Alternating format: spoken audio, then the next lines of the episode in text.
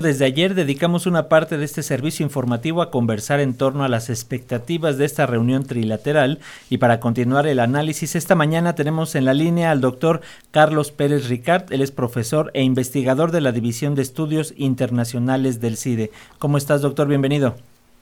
¿Qué tal? ¿Cómo están Francisco, Alexia? Muy buenos días. Gracias, doctor. Pues eh, desde tu punto de vista y en términos generales, eh, ¿qué podemos esperar de esta reunión trilateral? Un ejercicio que no se replicaba desde el año 2016. A ver, para empezar, hay que ver algo con perspectiva. Es una buena noticia, ¿no?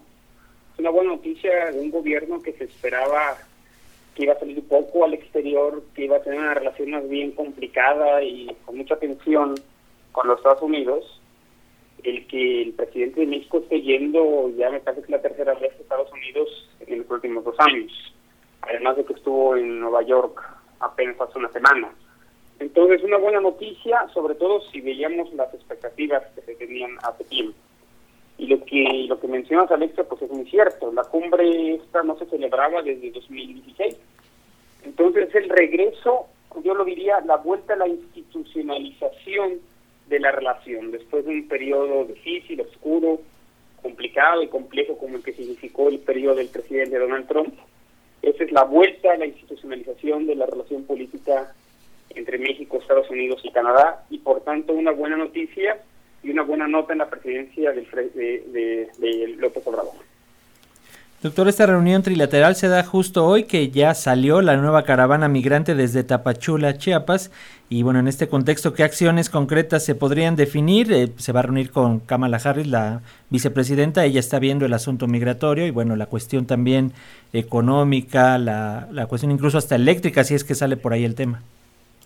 A ver, lo primero que quizás habría que dejar claro al auditorio, este tipo de reuniones no son definitorias en absoluto están planchadas desde semanas, desde meses incluso antes, por parte de los asesores. No se define nada, son meramente simbólicas, representan algo, ¿no?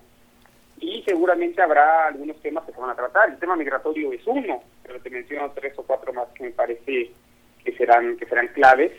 El tema de la reforma eléctrica, el enojo sin razón de algunas eh, empresas canadienses, estadounidenses, que no quieren aceptar la soberanía mexicana sobre el sector energético, el tema del TEMEC, el tema de la justicia laboral, el tema migratorio, por supuesto, y el de seguridad. Entonces, hay una amalgama de temas y vamos a ver cuál predomina. El hecho es que lo que tenemos como la agenda formal difícilmente se va a, empatar con la agenda informal y con, lo que realmente se va a tratar en la reunión, tanto con la vicepresidenta como con el presidente Trudeau, con el primer como con el presidente Biden.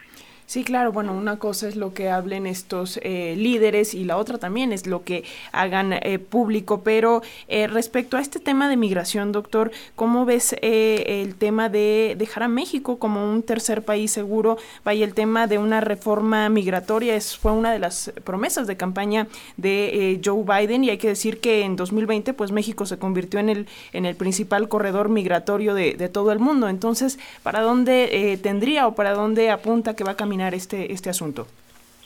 Francamente no veo que, lamentablemente, no veo que en ese sentido vaya a haber eh, alguna modificación. El punto de equilibrio, la negociación a la que llegó el canciller Ebrard, todavía con Donald Trump, pues supone el ejercicio de México como, como un tercer país seguro, en el cual los migrantes centroamericanos quedan, digamos, a la espera de la regularización de sus papeles o del trámite de sus papeles en territorio mexicano. Eso difícilmente va a cambiar difícilmente van a dejar de llegar las caravanas eh, prácticamente de manera constante hacia la frontera de Estados Unidos, aunque es verdad que en la agenda del presidente, y lo he dicho formal y formalmente, está bueno el crear proyectos comunitarios, proyectos de desarrollo que permitan, financiados por Estados Unidos, Canadá y México, que permitan solucionar las causas estructurales que hacen que un montón de migrantes vengan en oleadas eh, pasando por México, exponiéndose a muchos peligros para llegar a los Estados Unidos. Yo creo que el punto de equilibrio está ahí, difícilmente va a cambiar en los siguientes meses, en los siguientes años. El otro tema relevante con lo que sí podría ser una reforma migratoria, es una reforma en Estados Unidos, tiene que ver con lo que tocó el presidente López Obrador en la mañanera solamente ayer, es la regularización o eventual regularización de millones de mexicanos y centroamericanos en los Estados Unidos, un tema que ha estado un poquito por debajo de, la luz pública y que me parece que va a extenderse en los siguientes meses, años, y que ya el presidente López Obrador incluso dijo que iba a, pues, si no intrometerse, por lo menos exponer a los legisladores demócratas y republicanos que no apoyaron la propuesta migratoria del presidente Biden. Y rápidamente, doctor, en materia de seguridad, ¿cuáles van a ser estos puntos a considerar desde los análisis que se realizan? Hace apenas un par de semanas, lo recordamos, la Embajada de Estados Unidos en México emitió alerta derivada de un enfrentamiento entre grupos delictivos ahí en plena playa en Quintana Roo. Sí, afortunadamente la relación está tomando su propio cauce, al menos en este sentido, a través del grupo de alto nivel de seguridad que se reunió hace apenas un par de meses eh, aquí en México, así como con la creación del, diálogo económico de alto nivel, las agendas están diferenciándose. A mí me parece que la seguridad vaya a ser el tema a tratar ahorita, ya hay expertos, ya hay subsecretarías, ya hay, gente que está tratando el tema. El entendimiento bicentenario, este nuevo marco que viene reemplazando Iniciativa Mérida, me parece que va a dar causa a todas las preocupaciones que hay en América del Norte, en particular México y Estados Unidos, en torno al tema, al tema de seguridad.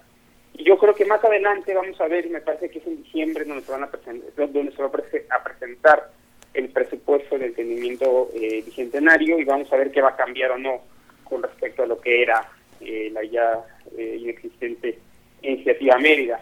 Sí será un tema, será un tema formal, pero insisto, creo que el tema central, que algo va a ser pues, los reclamos canadienses y estadounidenses en torno a la reforma eléctrica, a las preocupaciones, el tema del TEMEC, eh, la, falta de democracia en sindicatos mexicanos, el tema de la justicia laboral, y ustedes ya, ya retomaron el tema migratorio. Muchos temas, muchas agendas, muchas vetas, eh, preocupaciones que van a externar los países de Canadá y Estados Unidos, y el presidente López Obrador intentando pues mediar entre las preocupaciones que tienen ellos y sus intereses y objetivos políticos aquí en México. Pues ahí está. Muchísimas gracias, doctor Carlos Pérez Ricard, profesor e investigador de la División de Estudios Internacionales del CIDE. Vamos a ver qué pasa. Hoy las reuniones comienzan a las 11 de la mañana con Justin Trudeau. Y, y bueno, pues vamos a estar atentos y dejamos abierta la línea para seguir en comunicación. Muchísimas gracias. Muchísimas gracias y quedo atento. Que estén bien. Buen día, gracias.